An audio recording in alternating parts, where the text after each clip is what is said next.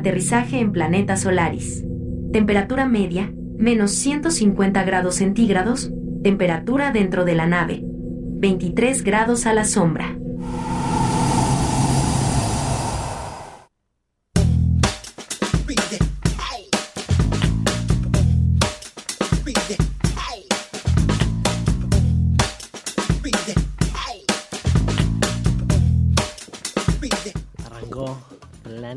Solaris, bienvenidos a todos. Estamos en nuestro primer programa por punto cero. ¿Qué hacemos acá? No tengo ni idea cómo llegamos hasta aquí, ¿no? Es como el meme, se, se preguntarán cómo terminamos en esto. Eh, primer programa, Planeta Solaris, un lugar donde pasarán muchas cosas extrañas. Primero aclaramos por qué nos parecemos, ¿te parece? Para que no... Sí.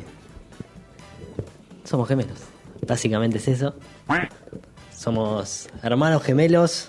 Aquí estaremos eh, acompañándolos todos los sábados de 19 a 20. La idea del programa es ser un poco... Hablar de cine, por supuesto, lo que nos atraviesa desde siempre. Y hacerlo en este contexto de, de planeta, de nave espacial, como escucharon recién, aterrizaje en planeta Solaris. Eh, un lugar en donde van a pasar cosas extrañas, cosas diferentes, locas, esperemos que graciosas también. Eh, venimos, sí, Lo primero extraño y completamente antirradial es que tenemos casi la misma voz. Y, exactamente. pero bueno, ahí las imágenes no- nos van a ayudar a, a diferenciarnos y, y bueno, a, a disfrutar el programa de todas formas. Vamos a presentar a Dalia, no sé si la escucharon ahí, tenemos una voz especial que nos va a estar acompañando. ¿Podemos presentar a Dalia? Hola, soy Dalia, inteligencia artificial de la nave, y tengo 16 millones de películas cargadas en Bueno. A la Letterboxd. mierda, 16 millones de películas. Yo estoy peleando por llegar a las 1000 todavía. No sé vos en cuánto estás. Yo estoy en unas 200, me parece. Es que siempre, siempre nunca, nunca encuentro el momento como para ponerme a cargar películas en Letterboxd. Y siempre Sí. alguna te falta. Y siempre aparecen nuevas. Sí. Siempre aparecen nuevas, cosas que te faltaron. A mí me pasa mucho con. eh, de ponerse a, a investigar en Letterboxd. Para el que no sabe, Letterboxd es una eh, red social donde se pueden cargar todas las películas que hayas visto en tu vida, lo cual es un poco un vicio. No sé hasta qué punto está bueno que una aplicación cargue todas tus tus películas y que te- tenga un seguimiento hasta diario de las películas que ves, pero es un vicio ponerse a cargar todo y tener todo ordenado. Eh, y si les parece también tenemos esta inteligencia artificial, la vamos a aprovechar para que nos cuente. Dalia, ¿nos puedes contar qué es Planeta Solaris? Solaris es un planeta de un sistema binario de estrellas, compuesto por un enorme océano protoplasmático y el cual se presume tiene vida y posiblemente inteligencia. En esa estamos. Mirá vos, en esa estamos acá sumergidos en este planeta. El que no haya visto Solaris, comentamos un poco. eh, obviamente nos inspiramos en Solaris de Tarkovsky. eh, en donde la gente que está en esta nave, que llega a un lugar, a un planeta llamado Solaris, eh, vive en, un- en una, es- una especie de, de trance psicológico, donde pasan cosas raras, donde aparece gente, donde hay cosas que, que se escapan de lo común.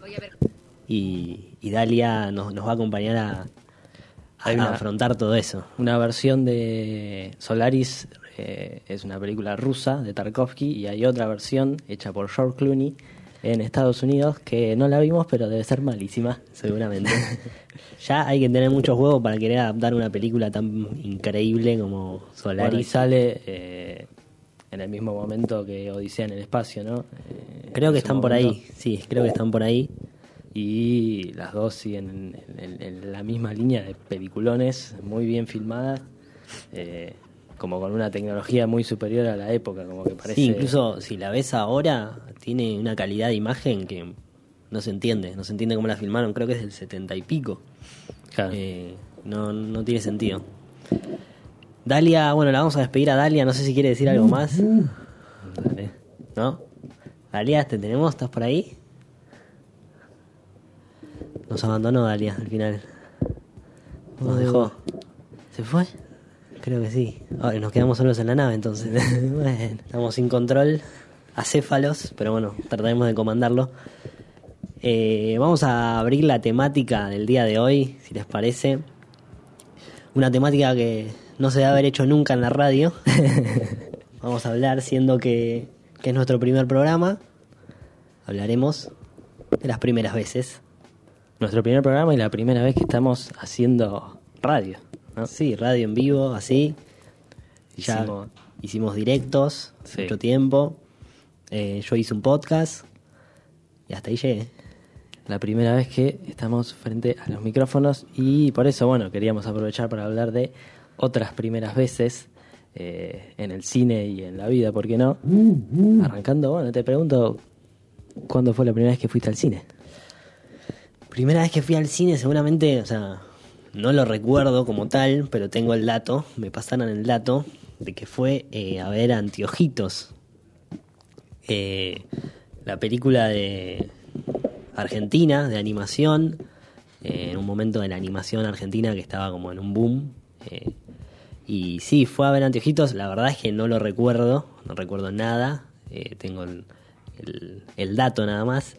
Y la que sí recuerdo es Buscando a Nemo, que la, la recuerdo sobre todo por una cuestión de que nosotros teníamos mucha expectativa de ir al cine, como en, en nuestra casa el cine era Sí, era- una, un Mañana es el mejor día de mi vida. Mañana es el mejor día de mi vida, exacto. Eh, era un acontecimiento. eh, Sí. Y se vivía como tal. Es como mañana jugaba la final del mundo Argentina, tipo algo así. Eh, y sí recuerdo, tengo grabada esa expectativa, tipo de no poder dormir a la noche, cosas Claro. de ese estilo. Y, y con Nemo pasaba y, y esa es la primera que recuerdo y sobre todo la recuerdo porque decían que el agua tipo sorprendía un montón, tipo Claro. parecía que estabas abajo del, agua- del agua. Me acuerdo que decían también, si la veías desde la primera fila, te Escuchar las burbujas de sentías agua. como que se te venía el agua encima. Sí. Porque también la animación todavía era toda una novedad, ¿no? O sea, Y sí, recién o sea, Toy Story, eh, sí, creo no que sé. Monster Inc. y Sí, Buscando a algo así, algo así. Sí, sí, sí. Eh, Me empezaba el dominio de Pixar. ¿Tu primera película? Mira, eh, como somos hermanos y mi primera película fue exactamente la misma que la tuya, voy a inventar que teniendo siete años, un día me, me levanto y digo, voy a ir al cine. Ajá, solo. Me tomé el, me tomé el 53. A, Caseros. a Casero, sí. Eh, Fui ahí al, no me acuerdo, el Paramount. El Paramount, el de, de Caseros. Sí. La miro a la mina y le digo, ¿qué hay? ¿Qué hay en la lista? Me dice, ¿está Nemo? Tenemos, Nemo. eh, está Shrek también. ¿Son de la misma época? No, no, ahí, yo le digo, son, hay películas todas, digamos, de, no contemporáneas, sí, acá, acá tenemos todo porque es un cine muy muy municipal, ¿viste? Sí, estaba Titanic la también, entrada ¿no? salía así. Estaba Titanic y también estaba Pierrot Ford de, de Jean-Luc Godard. Le digo, dame para esa. Dame para Pierrot Ford. Y la vi y me volví loco. Eso, ese es el verdadero, la primera experiencia en el cine. A los 7 años, de ahí vi años. toda la filmografía de, de Jean-Luc Godard. Y así empezó el, el fanatismo por el cine. Uf, qué profundo, qué historia. Sí. No me sorprende que haya llegado hasta acá. Y por eso, ahí, ahí ya Hay gente realmente que... Tengo, tengo amigos que me han dicho que les mostraron, no sé, la naranja mecánica a los 13 años. Claro. Cosas que no se entienden. No sé cómo sería tipo nacer en Francia en esa época de la Nouvelle Vogue. eh, que eran películas populares, digamos, que como sea acá 30 Sí. noches con mi ex de Suar. eh, se estrenó. Sí, ¿Cómo pero- se llama la otra? Eh, Pierrot Le Fort es la del, la del viaje. Eh, bueno, esta banda aparte. Está la primera de Godard, que ahora no me acuerdo el nombre. Eh, la del viaje creo que es... eh, no, no me acuerdo el nombre.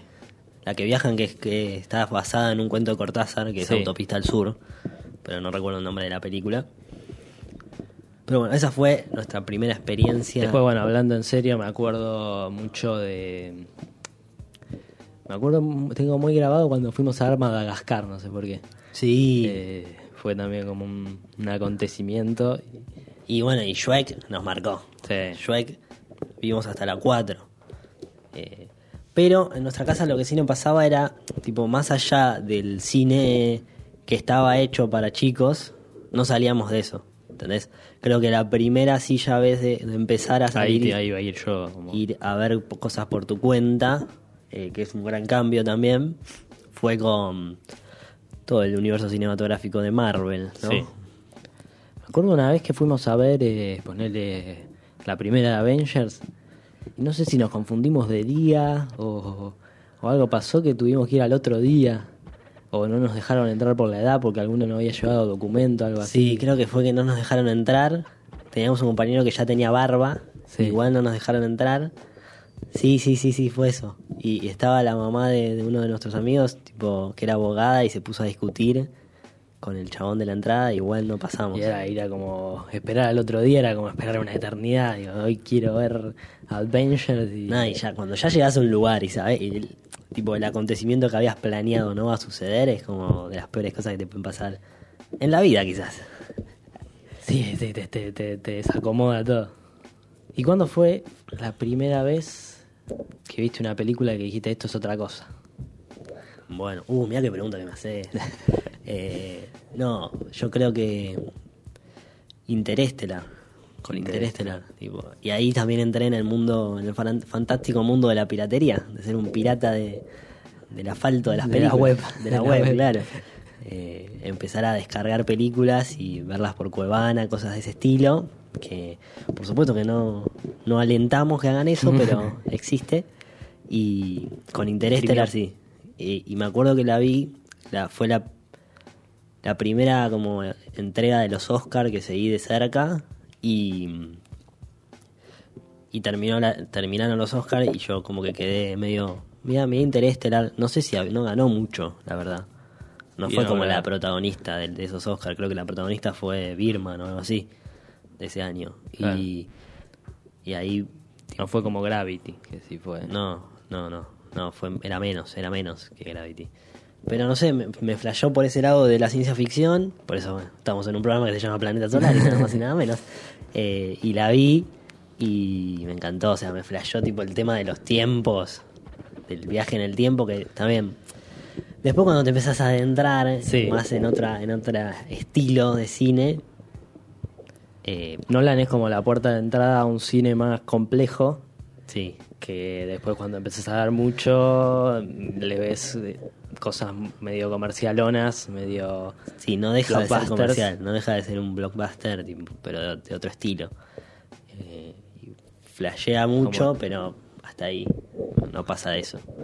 Y vos, ¿qué, qué, qué fue tu primera película que digas? Recuerdo mucho, o sea, siempre hubo como un interés en, en ir más allá en el cine, pero creo que cuando empezamos a ver cine de verdad fue cuando vimos eh, Taxi Driver, o cuando vos viste Taxi Driver, Sí, eh, que nos la recomendó un profesor. nos recomendó un profesor de literatura, eh, en la cual hablamos en un video del canal, si lo quieren ir a ver en el video que ¿Vos analizamos. estás metiendo un chivo en medio de un programa? Sí. Hablamos en, en el video de Blade Runner, en nuestro canal de YouTube, Neo Cinema. Eh, repasamos un poco nuestra historia con ese profesor de literatura que nos marcó. Y nos recomendó Taxi Driver. Y fue como la primera vez que vimos una película que no terminamos, que no teníamos las herramientas para comprender en ese momento. Sí, Creo que teníamos 15, 14. sí, sí, 15, 16 años. Y ahí como que siempre hay dos caminos. El que dice, esto no lo entendí. Ya está, no es para ya mí. está, no es para mí, no, no veo más de esto. O cuando aparece la curiosidad de por qué no entendí esto, quiero verlo otra vez, quiero buscar un video en YouTube a ver qué, qué tema, qué temática habla, por qué está, está hecha de esa forma, como con una narrativa que no es tan clásica. Eh, porque esto es bueno, ¿no? Porque uno empieza a, a ver que es una película considerada buena y quiere saber por qué. Sí, que, que- que me estoy perdiendo, que Claro. no vi. Y sí, son los dos caminos, es verdad, que se pueden tomar. Y de hecho, me acuerdo que yo en un principio le dije al profesor que no me había gustado. Sí. Y se sorprendió. Y ahí también te sentís más cuando el otro te dice, ah, mira, Pero fuiste sincero, porque por ahí otro dice... sí, no, estuvo buenísimo. peliculón, maestra. Me volvió loco. Me volvió loco y no entendí nada. A la mitad se durmió. Claro. Una película muy rara, eh, Taxi Driver, para, para una primera, para un primer visionado bastante extraña. Eh, se divide, está como partida a la mitad. Eh, tipo, la primera hora pasa algo, la segunda hora nada que ver. Bueno, to- toca un tema que, que está, está en agenda, pero no, Bueno, no vamos a entrar en esa. Es un programa atemporal, estamos en una nave en otro Claro. planeta. Acá, acá no pasó entendemos nada, acá nunca pasa nada. Pero sí, Taxi Driver, sí, es verdad que fue como la primera eh, gran película así, de, que por lo menos te deja esa duda. Eh, después hay otras grandes ex- primeras experiencias de las que se puede hablar, por ejemplo, experiencia con redes, con internet, con el universo de internet, como, como por ejemplo, cómo terminamos con un canal de YouTube, ¿no? O sea, Eso creo que siempre fue una cosa como que sabíamos que íbamos a terminar ahí. eh, Nosotros vivimos algo muy importante, eh, porque somos unos fenómenos. no, como generación, a los 20 23 años, eh, esta generación vivió el nacimiento de YouTube. Claro. Es un montón. O sea, ver nacer algo, como ver nacer la tele en su momento. o después, bueno, por ahí otra generación está viendo ahora el nacimiento de Twitch, yo ya lo vio en realidad. Eh, pero sí, el boom de YouTube de, de Smosh, 3, Uh, 4 canales de Smosh. YouTube, que eran los 6 millones de suscriptores, lo máximo que podías tener. No, y ni siquiera un millón, tipo, me acuerdo de Smosh festejando el millón de, segu- de seguidores. Claro. Y ya hacían una barbaridad de guita en el Oh. 2005. Creo que por ahí de esta generación le está pasando con TikTok por ahí. eh, de no sé, o sea, no sí, sé pero si- ya hay el- algo atrás. Claro, sí, pero el nene de hoy se pone se pone a- como meta hacer TikToks por ahí no hacerse un canal de YouTube que Claro, claro. nosotros a los 12, 13 ya era como Quiero ser youtuber. vamos a grabar algo de YouTube, vamos a hacer algo con Y hay material de eso. No, no existe, no está, pero en algún momento existió. hicimos de todo. Han pasado cosas. En nuestra vida han pasado cosas. Siempre estuvo la ficción metida ahí, aunque- antes de que nos guste el cine, me parece. Me acuerdo que hacíamos una parodia de Los Únicos. Uy, sin se encontrara eso. de la serie de Los Únicos, en Sí. que era de Telefe, ¿no? Nicolás 13, Cabré, el 13. Nicolás Cabré, eh, Nico Vázquez. Una serie medio de superhéroe- Adrián. superhéroes. eh, pero tira diaria, una cosa Claro. rarísima. Un- había plata en ese momento para hacer esas cosas locas. Y, y te, nos flasheaba, nos flasheaba mal, tipo superhéroe, ¿no? una cosa. Hicimos nuestro video para YouTube de eso. Sí, pero tipo imitándolo, tipo haciendo como una historia. Sí, sí, sí. Rarísimo. No sé cómo, cómo habremos hecho eso. no. Pero sí, después de... ¿Cómo empezó Neocinema? ¿Cuál fue el primer video de Neocinema? Creo que empezaste vos solo, ¿no? Sí, Neocinema, nuestro canal de YouTube empezó, eh, que un poco lo comentamos porque nos ha traído hasta, hasta acá, ¿no? Claro. Y también es una primera experiencia de algo. Eh, empezó con un video a La La Land, también otra película que me flashó mal. Eh, y la vi y pensé, bueno, existen los sueños. Uh, qué profundo. Ah. Eh, y con La La Land le hice un análisis muy de, de estudiante de primer año de cine, tipo analizando el color, la puesta, cositas que cualquiera puede ver si, si la mira dos veces, pero bueno. Eh, y eso fue como, nada, dejé ese video ahí, muy malo, se escuchaba para el orto, eh, se veía mal, mucho problema con YouTube y los derechos de autor que después Claro. empe- supe esquivar. En YouTube, si subís un, un clip de menos de 5 segundos de la película, no te lo, no te lo detecta. Esa es un- una gran clave para quien quiera hacer videos de este tipo.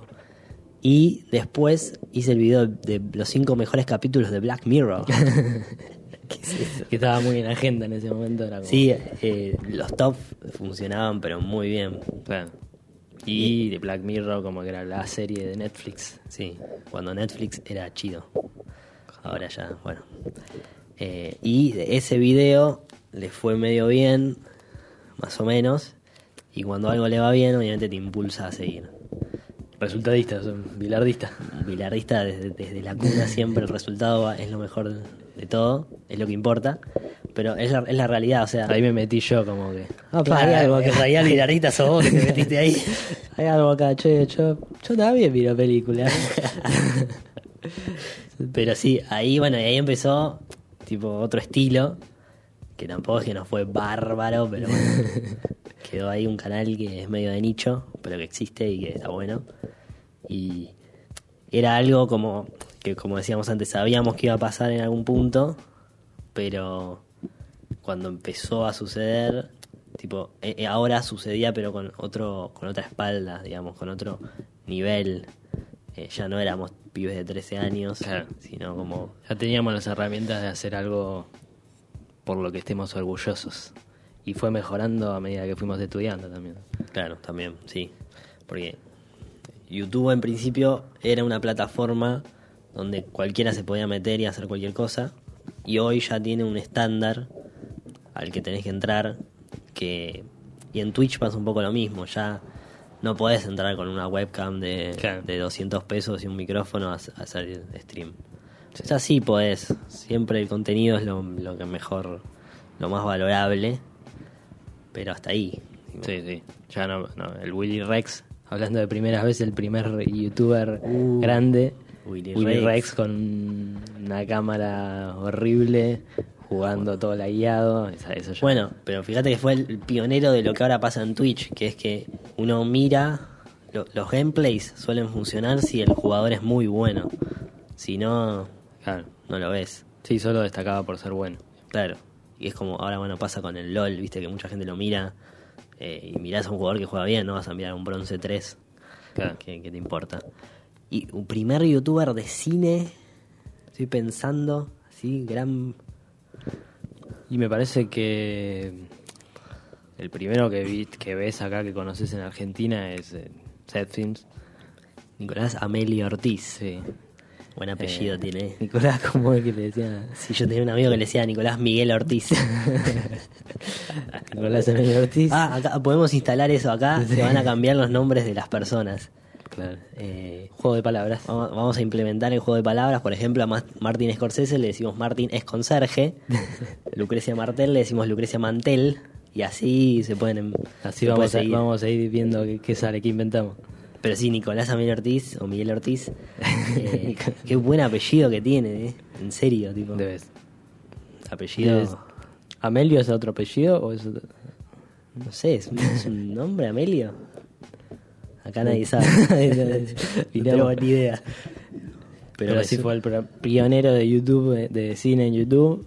Y después con, con el que más nos inspiró a hacer videos a nosotros fue Cine para Millennials, que es un Sí, Herminio. Orenki. Uf, qué nombre. Oreki, sí. Orenki, Orenki, no sé. un canal medio desconocido, pero muy bueno sobre cine. Y fue como el que me acuerdo que vos, tipo, me Sí. mandaste un día y dijiste, quiero hacer algo así, quiero que los videos sean de este estilo. Y después nos copiamos, por supuesto, como todo, el- toda La la, vida nace de la copia, de la mezcla. Y sí, es verdad, Herminio Orenki. Y después aparecieron, tipo, pero ese ya es más de reciente, digamos. Los Sí. primeros de sí, Nicolás Amir Ortiz. A ver, Coffee TV también está hace un millón de años, pero como que recién ahora la está pegando. Y hay algo en YouTube que parecería ser un, que no sé si funciona siempre, pero parecería que sí, que es el tema de que la perse- perseverancia tipo da resultados. Claro. Igualmente antes, antes era distinto, y antes era mejor como todo. No, mañana es mejor, como dice Spinetta. Eh, pero pero sí, antes se notaba que si alguien subía muchos videos todo el tiempo, eh, tarde o temprano algo pasaba. Claro. Y ahora ya no sé si es así. Creo que había leído una estadística, o me la invento ahora, total, lo puedo decir nadie lo va a corroborar, eh, que era tipo el 2% de los, de, los, de los videos que se suben a YouTube generan dinero real. O sea, o de los, dos- el 2% de los creadores, o menos, o el 0, no sé, pero es muy poco el porcentaje de creadores que viven de esto. Y en Twitch pasa lo mismo. Y es un poco también como una analogía al propio sistema, tipo, hay mucho, muy, muy, muy poco concentrado en mucho dinero, tipo, mucho dinero concentrado en muy poca gente. Claro. Eh, uf, qué ¿Qué luces tiene que que- ahí. ¿Y eso con las primeras veces a qué venía? ¿A No cuento sé. de qué? no lo sé. Eh, pero sí, y esas son un poco las primeras veces de, Queríamos ver también unos primeros cortos, pero no, no llegamos no a eso, llegamos ¿no? al tiempo porque después del bloque tenemos eh, un especial de óperas primas, Hablando de, primeras de veces, veces. eh, que, que está muy cargado de contenido, así que va a ser promesa traer en algún momento nuestros primeros cortos, que fue tipo desastroso. Desastre total. Desastre total y es para reírse eh, bastante. Y bueno, estamos para mandar la primera Para- tanda. sí. Ya pasamos el Rubicón. Eh, vamos a la tanda y seguimos. Sí. ¿Todo bien? Bien, vos. Bien, acá tirando. Tirando para no aflojar, ¿no? Siempre quise decir esto. Regresamos con Eh. Planeta Solaris. Siendo las 30 10. minutos pasan de las 7 de la tarde. Ahí está. Temperaturas, un frío de cagar. que ya no debería, pero sigue haciendo frío. Así estamos, las cosas en el país se van todo, se va todo el carajo, ¿viste? ¿Viste cómo es? Pará. Viste, es así. No bajes línea. Es así, es así. Bueno, vamos a hablar de óperas primas. Todas buenas. ¿no? Nos contó encontrar malas, ¿no? Es verdad, eh, supongo que porque están bien ocultas. O porque las primeras son las que recordamos. Claro. ¿Cómo? O sea, las, que- las que más recordamos y las que más tenemos en cuenta son la- las, las primeras que salieron bien y no las, primeras que salieron mal. Sí, pero para mí porque también hay un aparato de los propios directores que deben, deben querer ocultar sus malas películas. Entiendo Sí. que hay una de Coppola, Francis Ford, no, ¿cómo se llama? No, Guillermo, Francis Chevrolet Coppola. Sí. ah, buena. Eh, pensamiento lateral. Eh, de Coppola que sí que es bastante mala, medio como que la hizo por encargo, una película de terror, no me acuerdo el nombre. Pero después sí, cuesta encontrar eh, malas películas, óperas primas. Porque si. ¿No te pasa que si ya sabes que una película va a ser mala, mejor no la ves? Aunque sea tipo ponerle que entras y querés ver toda la filmografía de Scorsese, pero medio que una. Sí, creo que me pasa últimamente, o sea, cuando ya te- tenés como un- una biblioteca de directores para ver, eh, o, o- o más o menos sabés qué película va a ser buena y qué película va a ser mala, al momento de elegir, bueno, voy a ver una película, más o menos ya sabés que te va a gustar. O sea, no. no- cuanto Sí, más películas men- menos espacio a la sorpresa dejas. Porque ya buscás, eh, sabés alguna crítica, decís, ah, se trata de esto, más o menos ya, ya entiendo que, que va por una onda que, que, que me atrae, que me Sin gusta. embargo, la sorpresa es de lo mejor del cine. Claro, sí, pero hace, hace mucho no me pasa de ponerme a ver una película sobre un director que no conozco nada y que te sorprenda, que es lo mejor que te puede pasar en el cine, en la Sí. música, en, en el arte, en todo. Sí. sí, no está tan bueno, pero pasa, es verdad. Eh, y también pasa, tipo, que no hay que confiar en, en las cuatro estrellas, las tres estrellas, las dos estrellas, Claro. puntuar algo así. Capaz que a la, mayoría de la gente no le gustó, pero justo trata algo que a vos te interpela y, y te lo estás perdiendo porque crees que es malo, porque la gente dice que es malo. Es muy difícil separar. ¿Existe el juicio propio, la objetividad? El... Y sabes algo que está pasando también ahora es que ya no ya no existe el poder de elección en las plataformas, no vamos a decir marcas. Oh, Eh, algoritmo. claro, o sea, las plataformas ya te dicen medio que ver y, y a Netflix. veces no, no se puede decir marcas. Amazon. Eh, vamos, a la- vamos con la primera para prima. Dale. Ah, sí, la primera que íbamos a hablar era. Ah, bueno, empezamos con el mantel, Lucrecia Martel. Ese mantel, Eh, la Ciénaga. Ciénaga, ahí estamos viendo Ahí imágenes. estamos viendo. Este, lo que pasa con, con esta, este opening lo traje porque se puede ver con los ojos cerrados y la película funciona igual. Tiene un manejo sonoro pero increíble. O sea, ser el director de sonido de una película de Lucrecia Martel debe ser como llegar a, a jugar en primera, algo así. Se debe sentir porque realmente sabes que vas a ser protagonista de la película. Claro. Y el inicio es, es un sonomontaje, es impecable.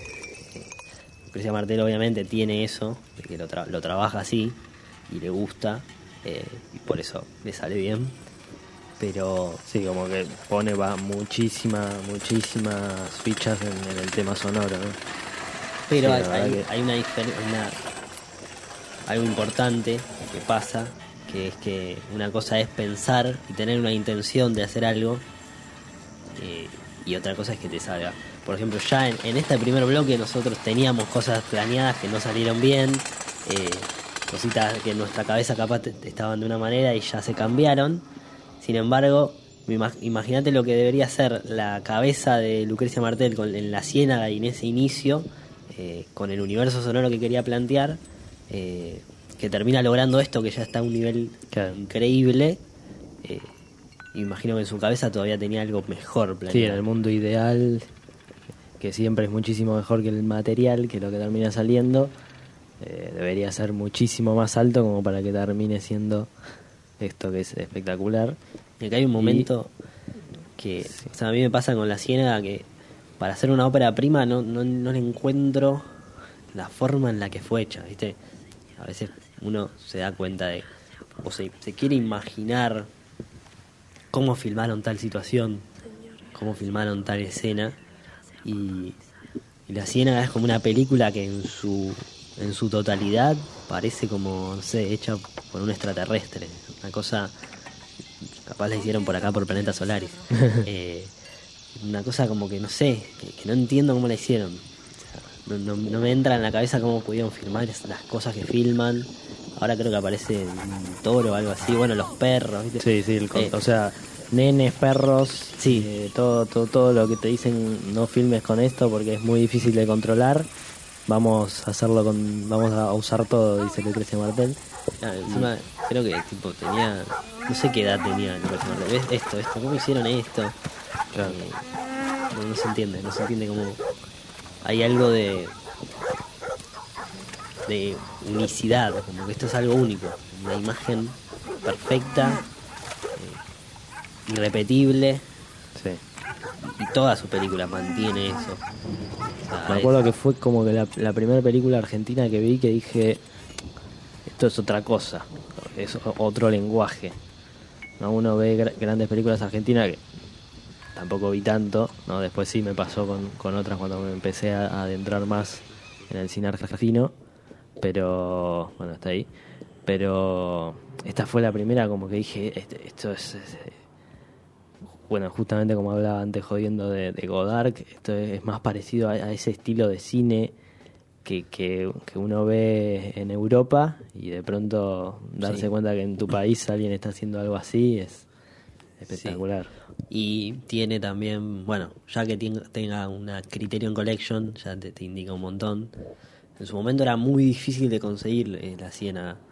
Eh, eso es algo que pasa mucho en las películas argentinas. Hay, es difícil, son difíciles de conseguir y si, si, si bien existe algo como Cinear, que supuestamente venía como a acumular todas las películas en un espacio, las cruciales, las importantes, las que las que uno se cruza en el camino y quiere ver, siguen siendo muy específicas y sobre todo se, se suele encontrar, a mí me pasó de ver hace poco Medianeras y Historias Extraordinarias y las dos las tuve que ver con subtítulos en inglés, grabados en la pantalla, porque son las, las, las ediciones que se hacen en Estados Unidos las que se consiguen en buena calidad, acá no se consiguen en, en buen estado. ja.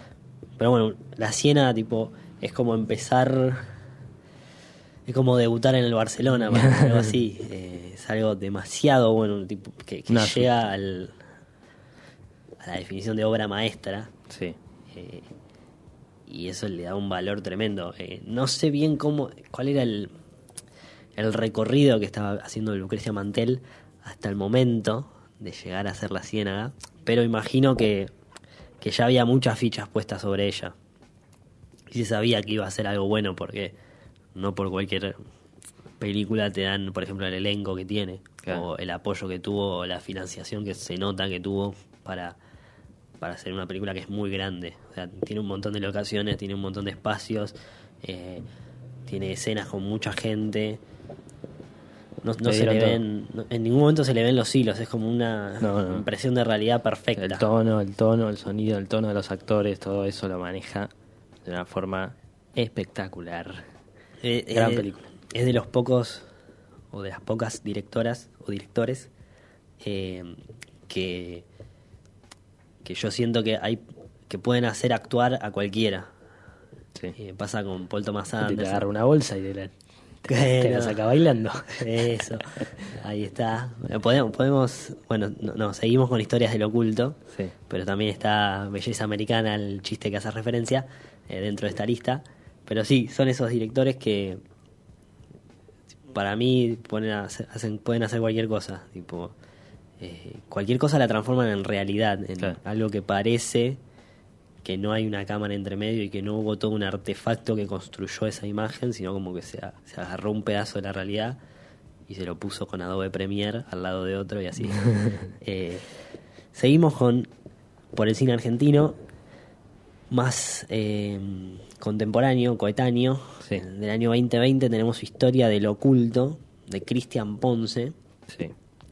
Para mí, el Jordan Peele argentino, y voy a decir por qué, eh, por una cuestión de que es un director que viene de la comedia, no tiene un demasiado trayecto, eh, pero sí su trabajo anterior a, a su primera película es eh, La obra de mi vida, serie, Serie. serie web de Natalia Maldini y, y Jorge Pignate.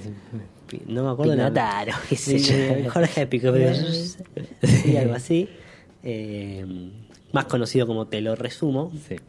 Que bueno, hicieron eh, esta miniserie que cuenta básicamente la historia de, de la vida de Na- Natalia Maldini. El personaje se llama Natalia Maldini y es sobre su, su desarrollo y su eh, intención de querer dejar una huella. Eh, es la típica historia que habla de un personaje que quiere dejar una huella y al mismo tiempo eso que vos estás viendo es la huella que quiso dejar. Claro. Es como algo medio metaficcional. Yo solo quiero sonar en la radio. Claro, exacto. Y eh, sale con historias del oculto después de hacer esta, esta miniserie, eh, que es una película de terror, por eso lo, lo emparento con Jordan Peele. Eh, y una película que con muy pocos recursos, Hace algo sólido, decente. Eh, no más que decente, Sí, sí, no, bueno. Quería muchísimo más que decente. Sí, sí, sabe cómo utilizar eh, muy bien, que es algo que pasa mucho en, en, en el momento, de, más en la Argentina, me imagino, en el momento de decidir voy a hacer mi primera película.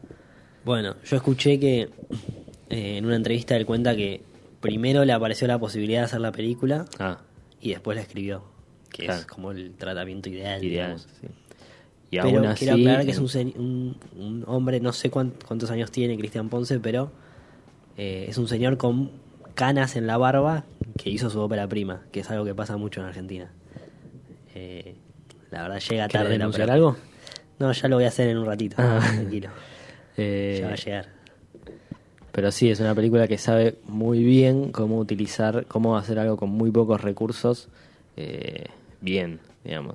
Cómo utilizar esos pocos recursos para contar una historia, para dejar, para llevar una historia en, en ca- prácticamente dos locaciones. Sí. Parte de una premisa muy muy interesante que es el seguimiento de un programa de televisión al mismo, que al mismo tiempo digamos mientras transcurre ese último programa de televisión que no, no vamos a contar mucho eh, mientras transcurre ese último programa van pasando cosas en el detrás de escena de, Sí. de, de la producción de ese programa maneja muy bien el, el misterio el, el no entender qué está pasando Eh, es como que crea un universo una Argentina paralela Exacto. eh, en donde hace utiliza la comedia de una forma muy creativa hay un chiste de Malvinas que me, me hizo reír bastante No me lo acuerdo cómo era. eh, en un momento como que están viendo la tele y aparece una publicidad de, de Malvinas como lugar turístico para, Ah. para que la gente vaya. Es como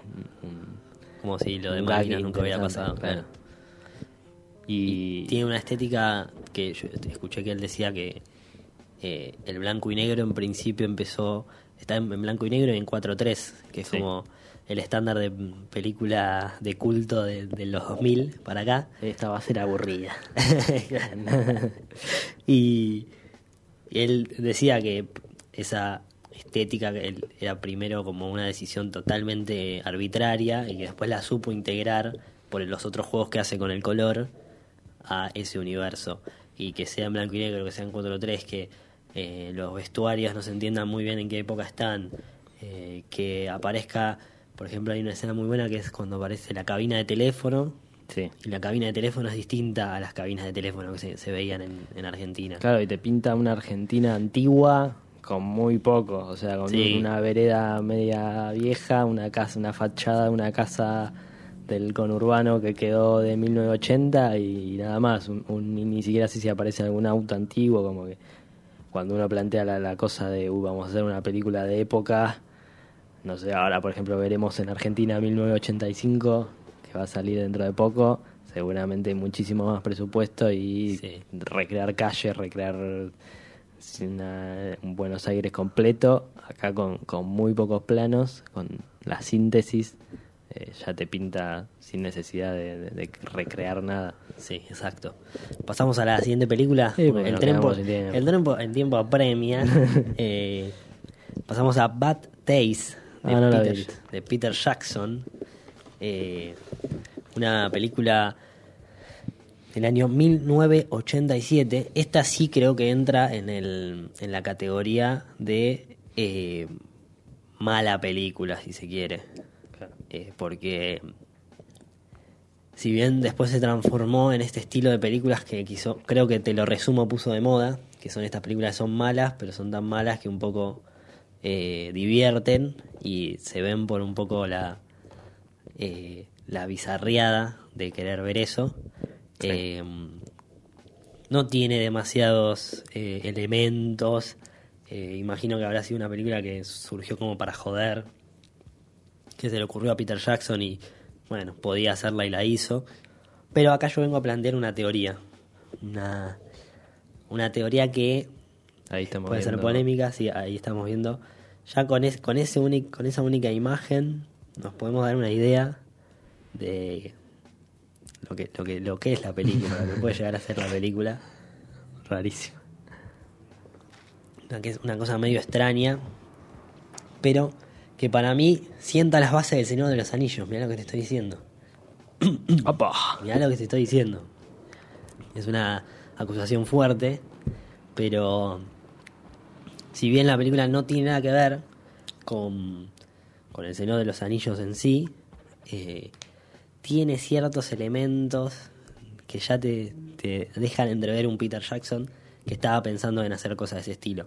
Primero, lo que vemos en imagen, ¿no? Un, eh, una ese- un eh, extraterrestre, esos son extraterrestres que vienen a la Tierra, que caen a la Tierra. La, la trama de la película es como si McDonald's... eh, uy, dije una marca. Oh, eh, como si una cadena de comida rápida decidiera viajar a otro planeta y encontrara a los humanos y dijera, uy, mirá, hay 7 mil millones de humanos, acá tenemos producción, pero para hacer carne de humano a rolete. Esa, esa es la trama de la película. Vienen unos extraterrestres, unos extraterrestres y nos quieren comer.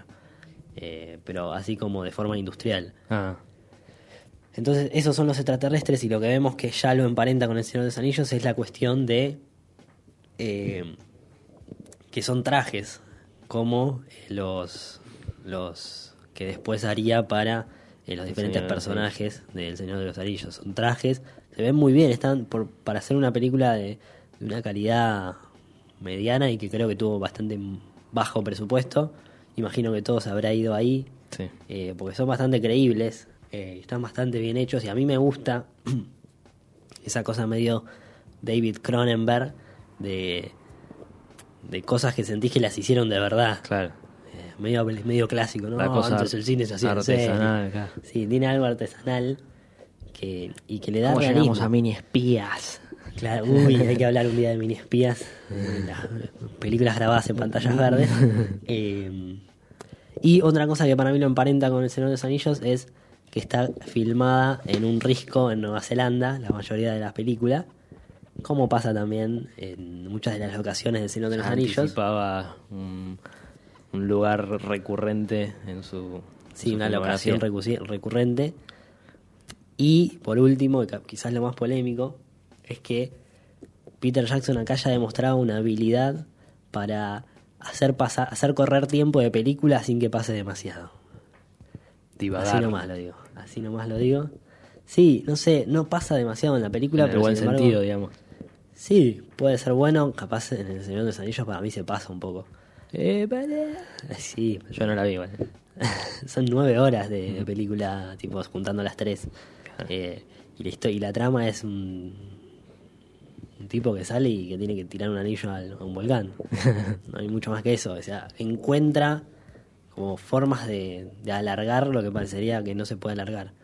Que puede ser un mérito, pero bueno, acá también se ve, porque realmente en la película, cuando estás en la hora y cuarto, ya decís tipo, parece que recién arrancó, parece que no pasó nada, pero ya se te comió, te, te comió casi el total de la película. Claro. Es un montón.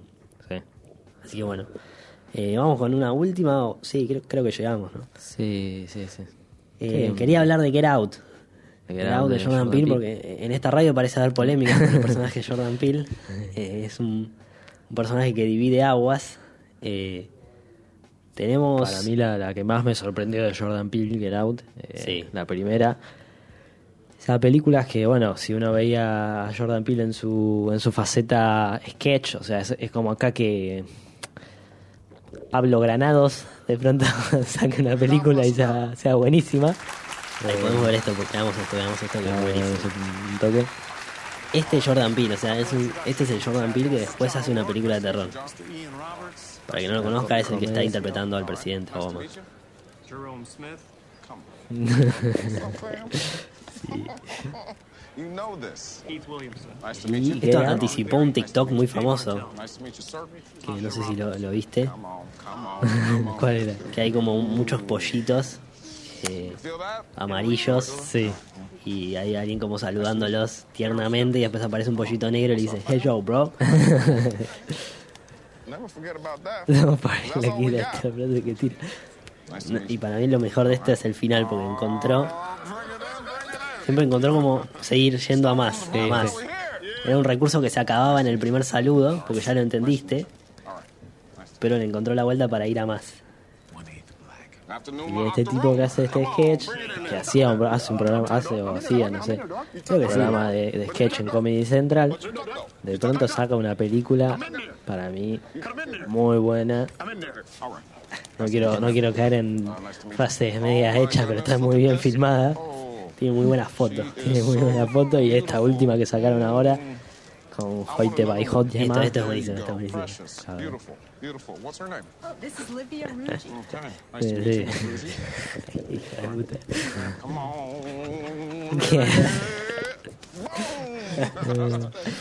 De. Este señor hace una película de... Y bueno, y acá, acá igual ya plantea una temática que hasta ahora es ley en sus tres películas, que todas un poco hablan por arriba la temática de- del racismo, siempre. Sí, de alguna obvio. forma están en Get Out eh, explícitamente, trata sobre eso, y en las otras de alguna forma siempre, siempre está tratado. Sí, sí, sí, sí. O sea, es la, la base de, de su, de su narrativa, como que encuentra la forma de, de hacerlo... eh, ay, no, no, no puedo, no puedo con tanta indicativa. Eh, encuentra la forma de hacerlo in- interesante y como que para mí vio en el cine como siente que capaz no puede, no puede tomarse el cine para la joda. Claro. Como dice, bueno, el Key and Peele hacemos lo que pinte, que igual tiene un nivel de calidad muy alto, pero después en el cine dice, bueno, no, no, para esto es cosa seria, se lo tomó en serio y hizo para mí una obra maestra que es Get Out y después dos muy buenas películas. ¿Escribiste algo, che? Escribí algo para hoy, ¿querés que lo lea? Ah, bueno. lo escribí cuando estaba descansando en la nave. Ah. Sí, ahora vamos a las literas. le, le pedí a Dalia que me corrija la ortografía y Te ayuda a escribirlo. en realidad lo escribió ella. No me quiero hacer responsable, lo escribió Ah, ella. Bueno, Lo escribió la inteligencia artificial. Y voy a pasar a la, a la lectura, ¿te parece? Dale. Momento de lectura para ir cerrando el programa. primeras veces. Me preparo. Ahí estamos. Estamos listos. ¿Alguna vez pensaste cuánto cuesta tu sueño? En números, algo concreto y calculable. El mío, por ejemplo, cuesta 93 millones de pesos. Ese es el presupuesto mínimo para un lar- largometraje según el Inca. Lo acabo de pasar a dólares, son 500 mil. Qué locura, pensé que era más. Sin embargo, nunca en mis 23 años de inhalación y exhalación estuve cerca de poseer semejante cantidad, ni siquiera simbólicamente, por herencia. Ahora bien, ¿qué haría con esa plata? Una peli, por supuesto. Invertiría 93 millones de pesos en pasarme dos años, mínimo, en un nivel de estrés crítico que seguramente me provocaría secuelas médicas irreversibles. Haría una historia sobre lazos familiares y circularidad, sobre hijos repitiendo los errores de sus padres. Haría la película más grande que pueda en caso de no volver a hacer otra película nunca más. Me vaciaría, porque tengo los años para hacerlo. Es la edad para vaciarse. Y después de eso, voilà, sueño cumplido. Ópera prima de un director. En el caso más ideal pasaría mi peli en el Festival de Mar de Plata o en el Bafisi. Después, una semana de cartelera en el Gomón. Entrada a 90 pesos. Primera a sala llena, los seis días restantes a sala vacía. Se sube a la plataforma Cinear, también alquiler a 90 pesos. Con muchísima suerte gano un cóndor de plata como mejor ópera prima, pero eso ya sería compararme con Lucrecia. Con muchísima más suerte, todo este recorrido me lleva menos de 10 años, la estadística indica lo contrario. Y con todavía más suerte, alguien con un poco más de espalda que yo, un Ariel Winograd, un Axel Kuchevaski o un Sebastián Borestein, ven mi película, les gusta y me invitan a trabajar con ellos. Y en el peor de los casos, en el peor de los casos mi película es totalmente anónima, no le gusta a nadie, no funciona. Me doy cuenta de que no sirvo para dirigir y paso los próximos 25 años de mi vida editando videos para una agencia de marketing. De esas en las que hay calls y meetings y engagement y ads y statistics y un tiro en las pelotas. Pero me fui de tema. Lo importante de este relato, lo que quiero decir es que el panorama más ideal que tiene para ofrecer nuestro país en materia de producción audiovisual es de, por sí un camino arduo y complejo, que implica una cantidad de recursos casi imposibles y que no asegura ningún tipo de carrera o estabilidad. Y te juro que me cuesta escribir esto, y tampoco termino de creérmelo del todo, pero estoy tratando de ser pragmático, objetivo. Lo que acá podemos conquistar es un grano en comparación al infinito médano que otras naciones tienen para ofrecernos. Yo no soy de aquí, pero tú tampoco. Una vez un actor me dijo que nosotros tenemos un mercado audiovisual, no una industria. Ese es el problema. Acá hacer una peli es una changa, no un estilo de vida, no una profesión. O sí, bueno, pero para pocos. En el medio tendremos que escribir para otros, o producir para otros, o dirigir para otros, o hacer publicidad, o alguna de esas prácticas que tanto daño moral le hacen al artista.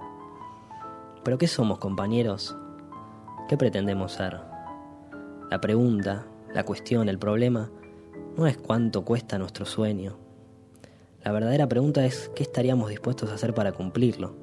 Ya sé, parece una formulación trillada, pero ¿alguna vez la han respondido con absoluta sinceridad? ¿Conociendo y haciendo carne de sus límites? Yo no estoy seguro de si podría vivir en el extranjero, olvidar cumpleaños o perderme navidades. No estoy seguro porque ni siquiera lo imagino. Como tampoco me imagino con 93 millones de pesos en el banco. Entonces, joven artista, no parece mala idea caminar hacia lo inimaginado. Un placer, che. Buen gusto. Hasta la próxima.